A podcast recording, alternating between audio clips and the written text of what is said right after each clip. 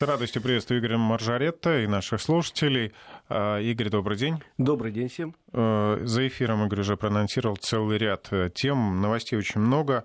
А, но главной темой станет подготовка автомобиля к весенне-летнему периоду эксплуатации. Это тема у нас во второй половине часа. Да. Ну а пока быстренько пробежимся по самым последним известиям Э, из мира автомира, из автомира. А, выделенные полосы, напомним слушателям, что произошли кое-какие изменения. Теперь выходные дни э, там по-прежнему могут ездить только автобусы, то есть весь общественный транспорт. Пять улиц в Москве переходят на такой режим работы с 14 апреля, будьте внимательны. А, приходят. С 14 апреля, но уже снимают повсеместно молоточки, э, знаки, которые говорили, что кроме э, выходного дня, кроме воскресенья, это выделенная полоса предназначена только для автобусов, а выходные можно пользоваться всем. Многие уже к этому привыкли, так вот будем отвыкать. Пять улиц, в числе которых, ну, проспект Мира Ярославское шоссе у нас, и еще несколько улиц, можете список посмотреть, я не буду повторять, э, переходят на режим работы такой. Э, выделенная полоса становится выделенной круглую неделю, всю неделю, и поэтому не надо э, рисковать, потому что штраф достаточно серьезный, 3000 рублей, в общем, как с куста, что называется. Поэтому не надо рисковать, но посмотрите список и убедитесь, что вы запомнили список этот, и больше в выходные не выезжайте. Да, можно еще ориентироваться по знакам. Помните, что если нет, как Игорь сказал, молоточков, то в эти... Э, да, табличка с молоточками говорит о том, что э, этот знак действует только в рабочие дни. Так вот, эти таблички убирают сейчас уже повсеместно, будьте внимательны.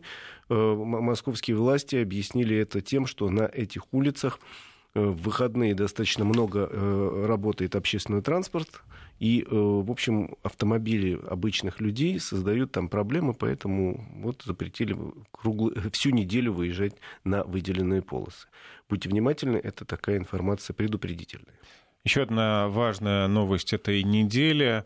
Форд покидает Россию. Ну, Форд не покидает Россию, Форд остается, но только как производитель коммерческой техники. Для себя э, в этой компании приняли решение не по поводу России, а по поводу всего европейского рынка. Это решение европейское. Э, закрывают два крупнейших завода в Европе, в Британии и в Дании и в Бельгии, прошу прощения, э, сокращают продажи по Европе точки, потому что Форд решил для себя, что им интереснее сосредоточиться на тех рынках, где они получают прибыль. Это э, американский, в первую очередь, рынок, э, Южная Америка, это Китай и э, еще некоторые страны. А из Европы, в принципе, не то что совсем уходит, но сокращает присутствие в Европе. Досталось в этом смысле и России как части Европы. У нас закрывают два завода. Завод во, Всеволожске, который производит на сегодняшний день Ford Focus и Ford Mondeo из-за того, что нет спроса.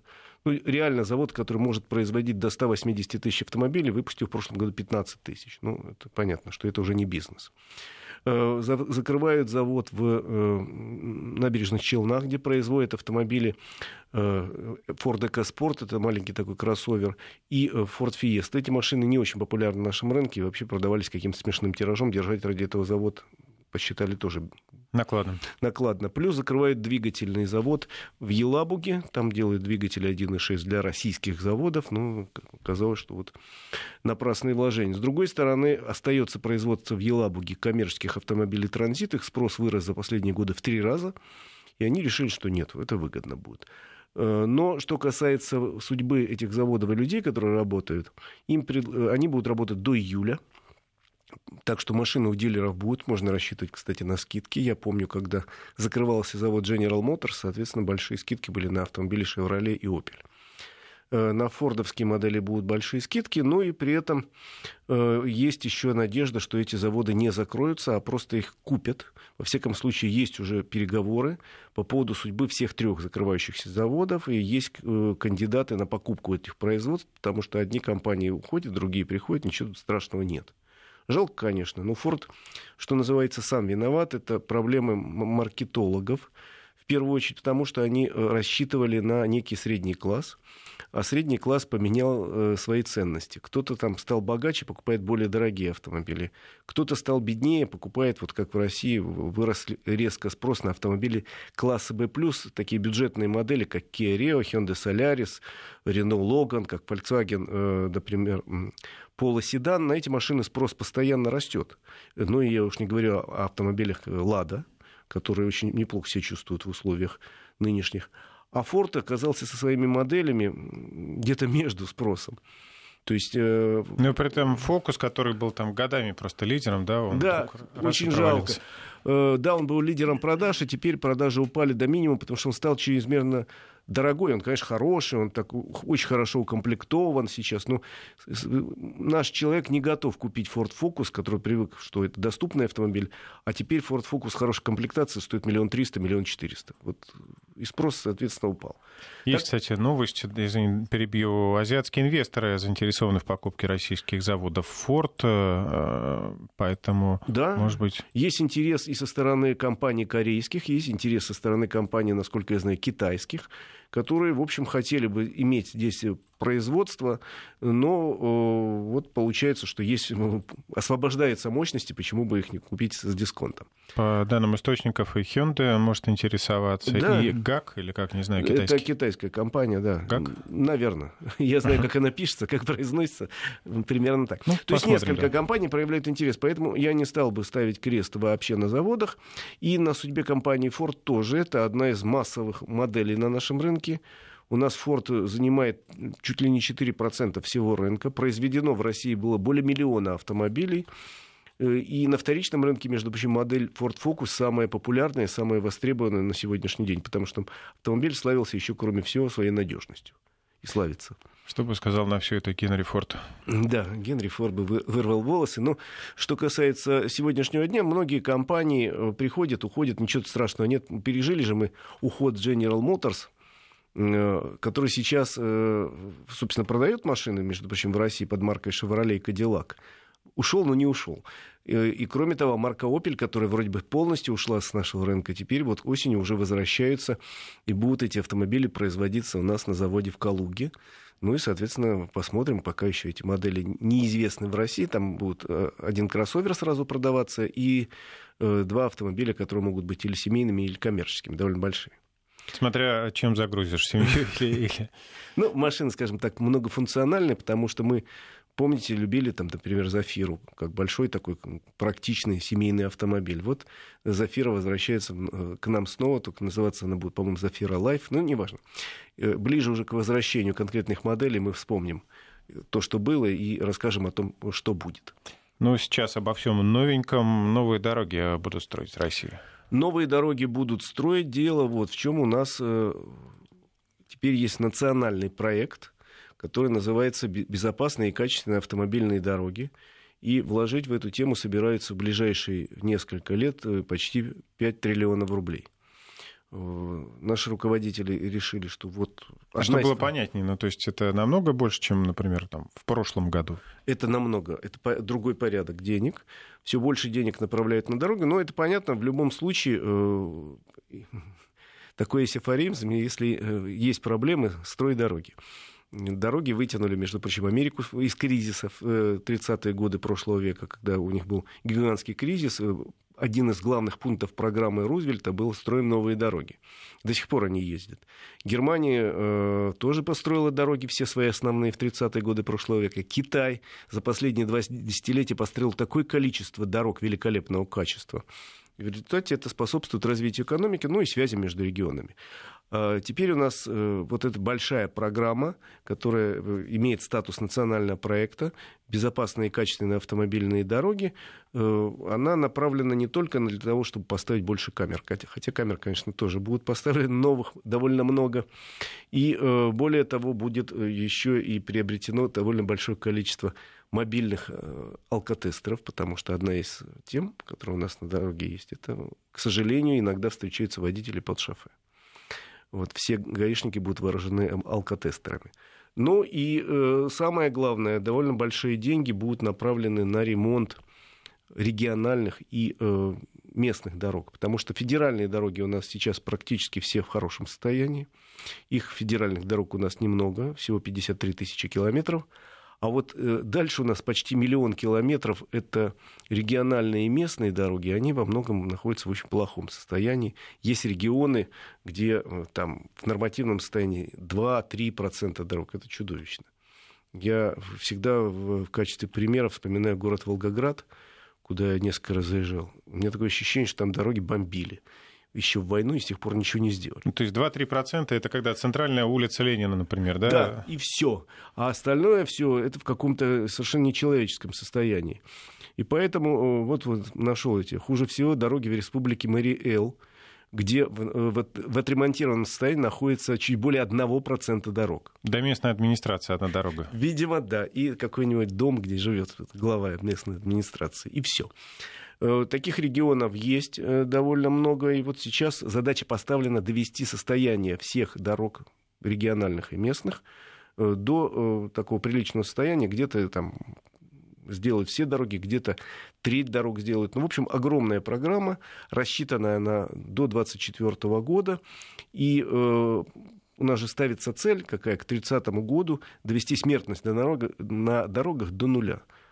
Ну и в частности, чтобы это сделать, надо хоть дороги сделать человеческие, потому что на раздолбанных дорогах понятно, что аварий больше. Кстати, хочу отметить, с наступлением весны как-то и в Москве стали дороги похожи, но это сезонные как бы явления, да. появляется яма, выбоина, а колея на МКАДе страшная. С 15 апреля вообще начинается сезон ремонта весенний. И, и много будет ремонтов не только в Москве, во всех городах России. Будьте готовы к этому и воспринимайте без раздражение, потому что ну, это необходимость. У нас такая тяжелая зима была. Вообще, э, что касается российских дорог, у нас проблема их, в частности, из-за того, что у нас достаточно сложный климат. Климате, да, конечно. В климате. Дело не в том, что он холодный. Вон в Финляндии тоже холодный. Дело в том, что, во-первых, вся европейская часть России — это суглинки, так называемый грунт мягкий. В отличие от э, финнов, говорит, вот фин такая климатическая зона, у них в основном граниты, там, собственно, построил один раз дорогу, и все, у нас суглинки. И самое главное, у нас очень много переходов через ноль. Вспомните эту зиму и, эту, и этот март замечательный, он продолжается сейчас. Ночью там минус 3, днем плюс 3. И вот так 10 раз в день перехода через ноль, а это считается для дорог самое тяжелое, потому что трещинки образуются, попадает вода, замерзает, размерзается, и трещинка увеличивается. И поэтому ремонты наших дорог начнутся активно с 15 апреля, ну, кое-где уже в Москве начались, и будут продолжаться до э, середины, видимо, мая. Это в европейской части России, я про Сибирь говорю отдельно, там у них свои сроки, связанные с климатом. Э, плюс к тому, вот кроме того, что у нас будут очень активно ремонтируются дороги, на этой неделе была интересная новость, которая мне очень э, заинтересовала.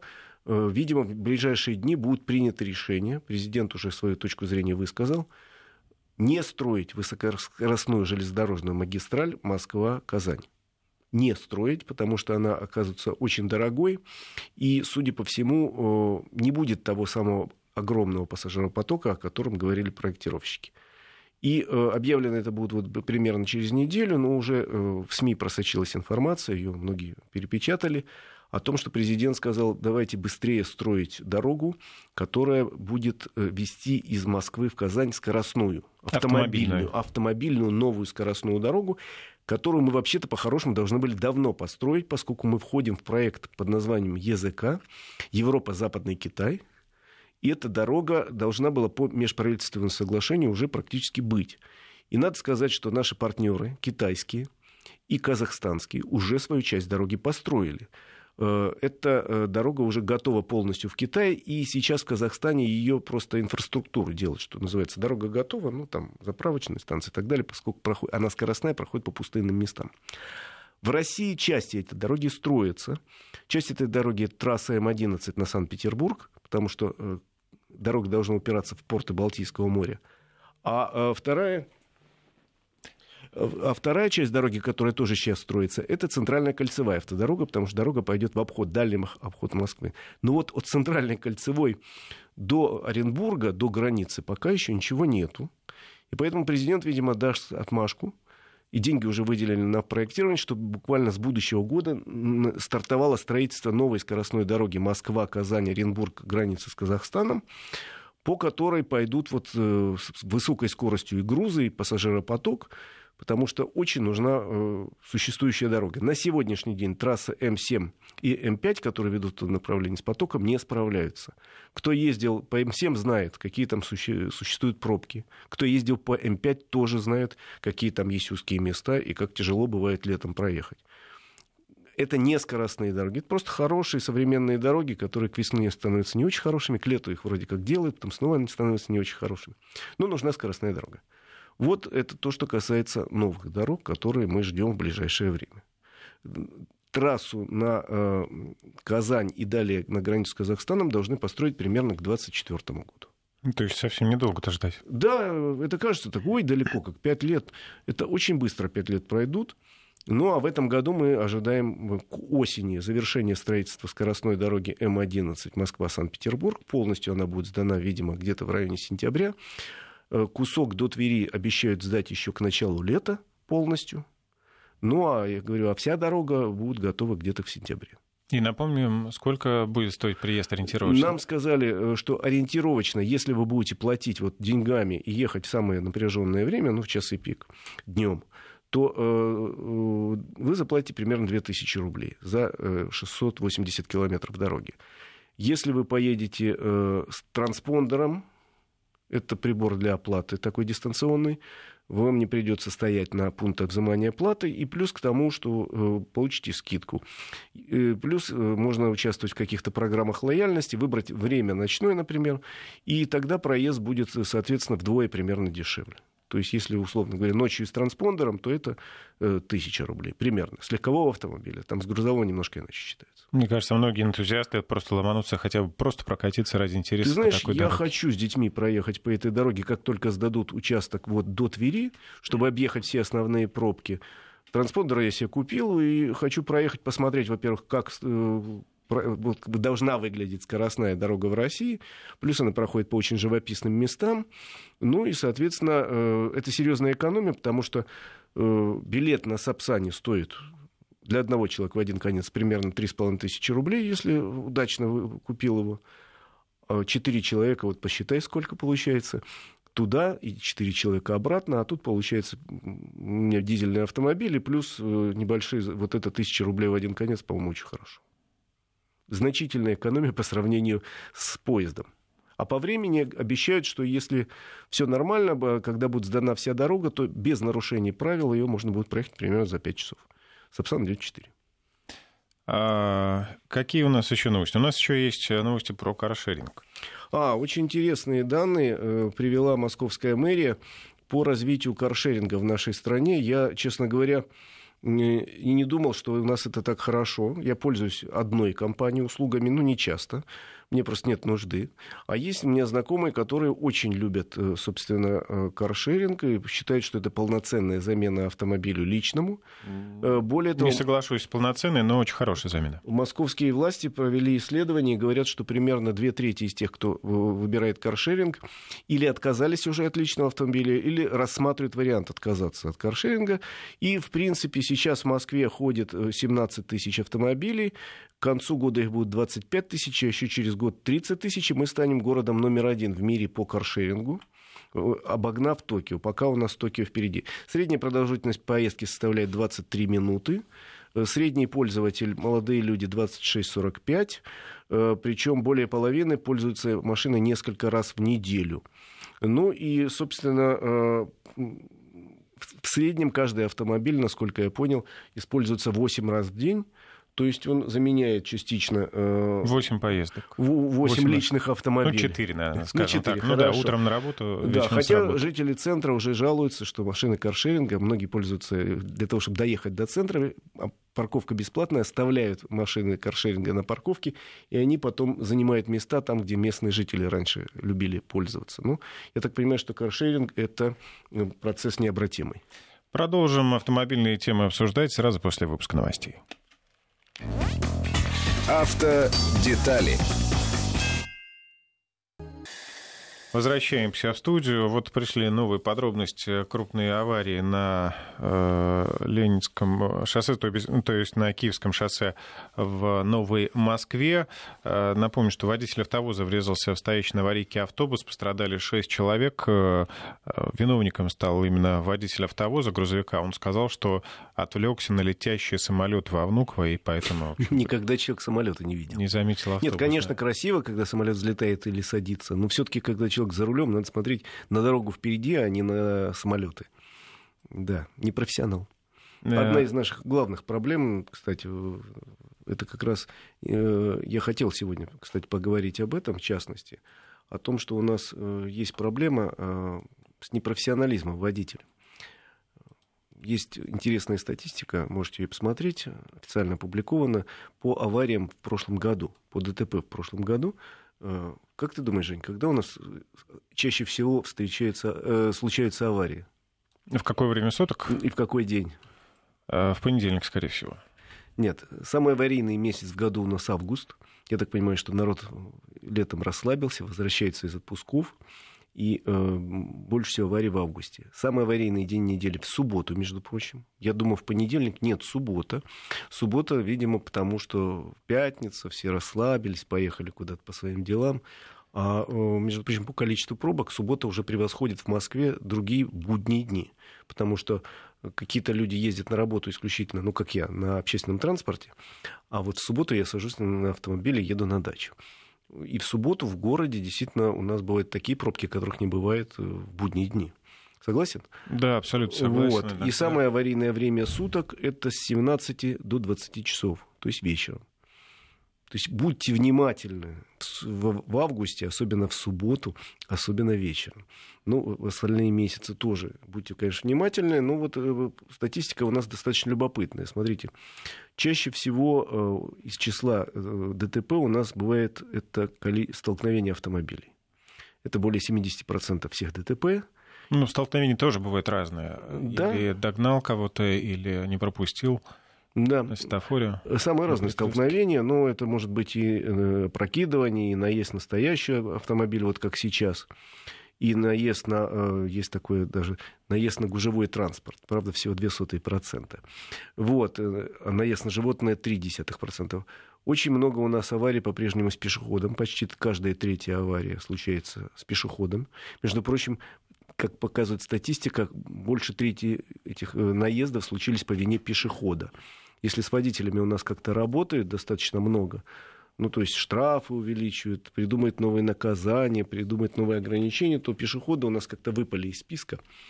И они сами себе предоставлены, впрочем, как и велосипедисты. Но мне кажется, на пешеходов лучше всего действуют никакие не штрафы, а вот заборчики, которые стоят вдоль дорог. Э, вот у нас на Щелковском шоссе много поставили таких заборчиков, ограждений. Меньше стали бегать. Да, выросла у нас, к сожалению, аварийность э, по вине мотоциклистов. На целых 5% смотрю за 2019 год и выросло число аварий по вине водителей автобусов. Вот это какой-то бич, вот как раз начал с того, что непрофессионализм у нас в стране процветает, и э, система обучения водителей профессионалов у нас утеряна совсем. Это слово совсем, потому что, в принципе, получить права, для этого достаточно три месяца учиться в автошколе, получил права и все. Ну, это, я считаю, достаточно для человека, как я, который ездит на дачу в выходные, и все. Это вполне достаточно. А вот для водителя, который круглые сутки крутит баранку, зарабатывая деньги, это явно маловато. В Советском Союзе была система профессионально-технического образования, она сейчас есть, но в каком-то таком полузабытом виде. Я даже не знаю, кто, кто это оканчивает, эти учебные заведения. И если у нас, наверное, есть учебные заведения, которые готовят специально водителей автобусов или водителей больших грузов. Но мне кажется, что что-то здесь надо делать, брать э, в качестве примера системы, которые существуют в другие страны, приспосабливать к нашей стране, потому что нет у нас системы по-настоящему ни подготовки, ни переподготовки водителей, которые работают профессионально. Но это отдельная тема, как-нибудь обсудим.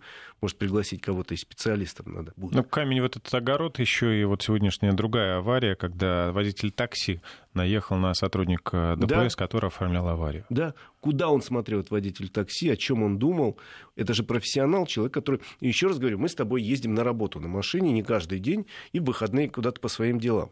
И, в общем, нам, наверное, достаточно того образования, которое мы получили. А человек, который 8 часов в день минимум проводит за рулем, причем сзади у него не просто там, я не знаю, портфель и жена, а сзади у него сидит там 40 человек или, или 40 тонн груза он, наверное, должен и учиться отдельно как-то вот специально, и э, переподготовка у него обязательно должна быть раз там в 5 лет, как это во всем мире, или раз хотя бы в 10 лет, потому что техника-то меняется. Ну, в общем, это отдельная тема, о ней поговорим отдельно. Но вот если вы, вас интересует статистика аварийности, можете посмотреть, она достаточно любопытная. Кстати, выросло число ДТП у нас э, с участием и по вине водителей иностранцев, увы.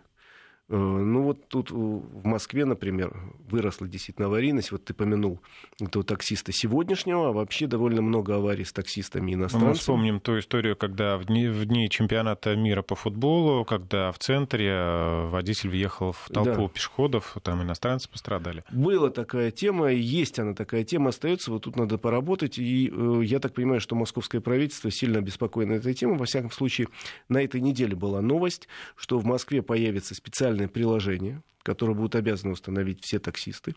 Это приложение будет э, создано и работать совместно с компаниями-агрегаторами и МВД.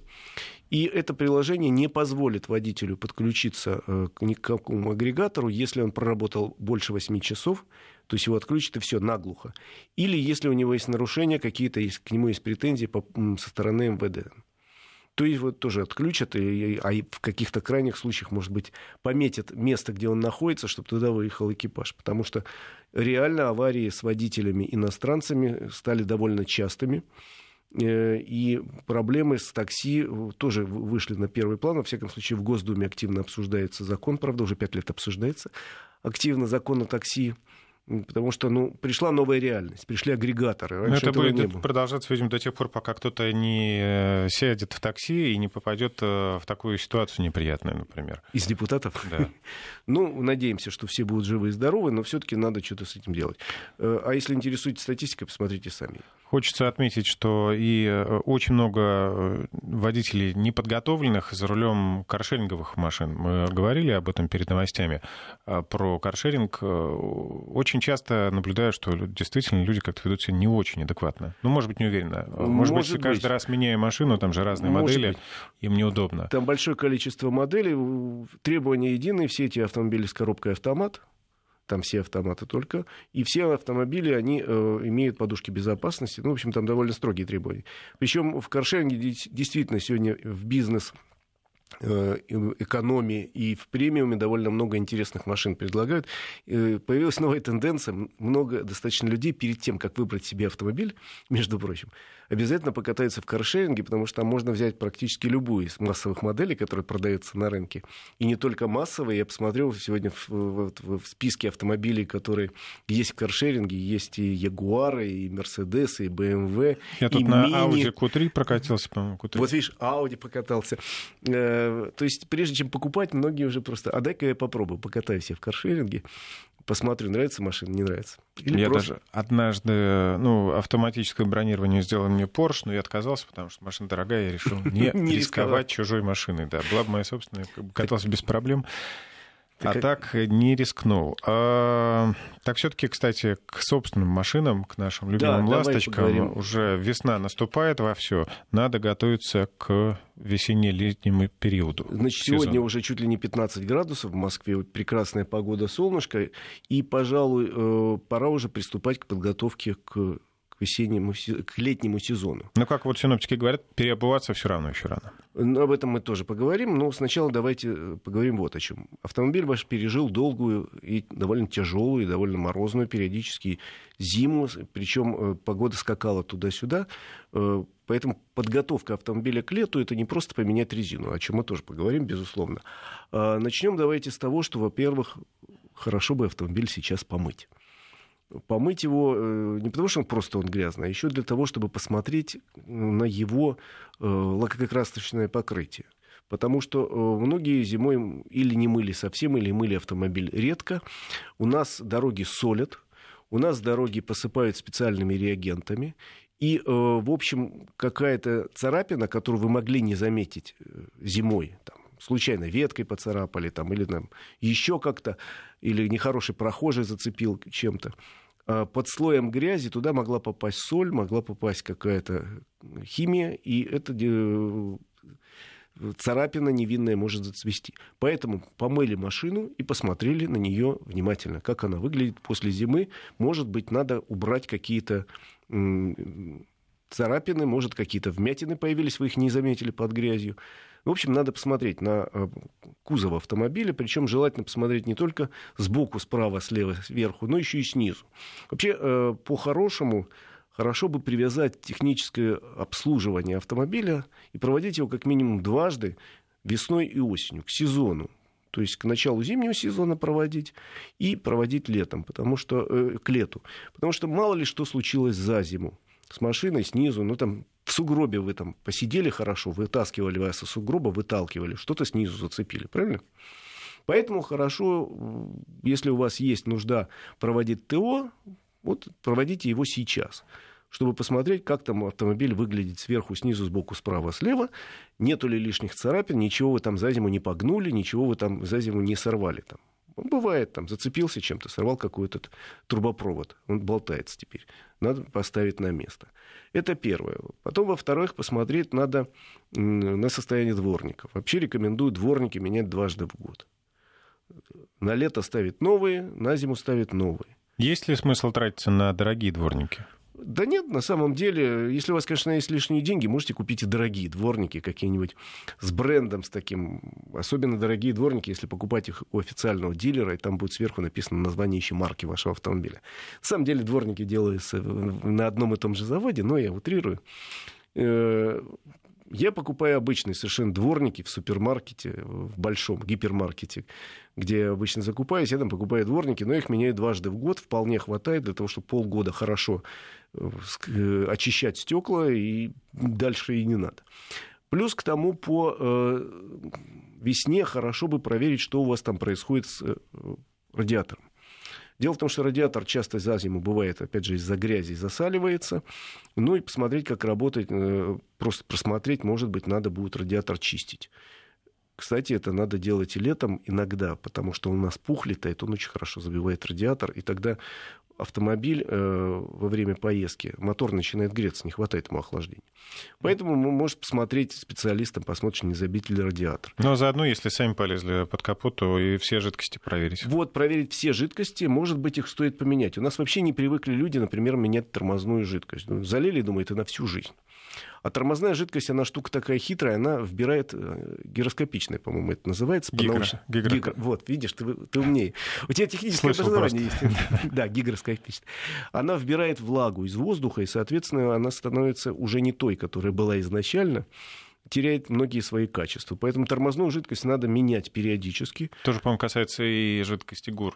О, да, э, и это надо делать, почему бы сейчас, если вот вы готовите к лету автомобиль, а летом он будет эксплуатироваться активнее, там путешествия какие-то, там просто на дачу чаще ездите. Соответственно, лучше эту жидкость поменять. Кто-то это сделает сам в гараже, кто-то попросит сделать на сервисе. То же самое касается, между прочим, жидкости охлаждающей. Вот тот самый тосол, поменять бы хорошо после зимы. Ну, не заливайте тосол только, если у вас... Антифриз. Э, вот. Э, ну и вот какие-то вот такие простые вещи. Посмотреть еще хорошо какие-то резиновые прокладки, уплотнители в тех же самых дверей. Не, не за зиму они у вас не потрескались, ничего. Если что, их можно просто смазать специальными составами и будут служить еще долго. Это вот такие самые простые советы. Ну, потом можете, наконец, зимой э, по весне вынуть из багажника лопату, которую вы, конечно, возили всю зиму в случае. А ей выгрести весь мусор, если у вас захламился багажник. Выгрести абсолютно правильный совет. Ну и теперь, собственно, переходим к резине, потому что это самый важный момент. Э, замена резины, как нам рекомендуют специалисты, проводить ее надо где-то будет, если вы живете в, тем, в том же регионе, что мы с Евгением, то есть в центральной России, Э, менять резину можно будет где-нибудь через неделю, через две.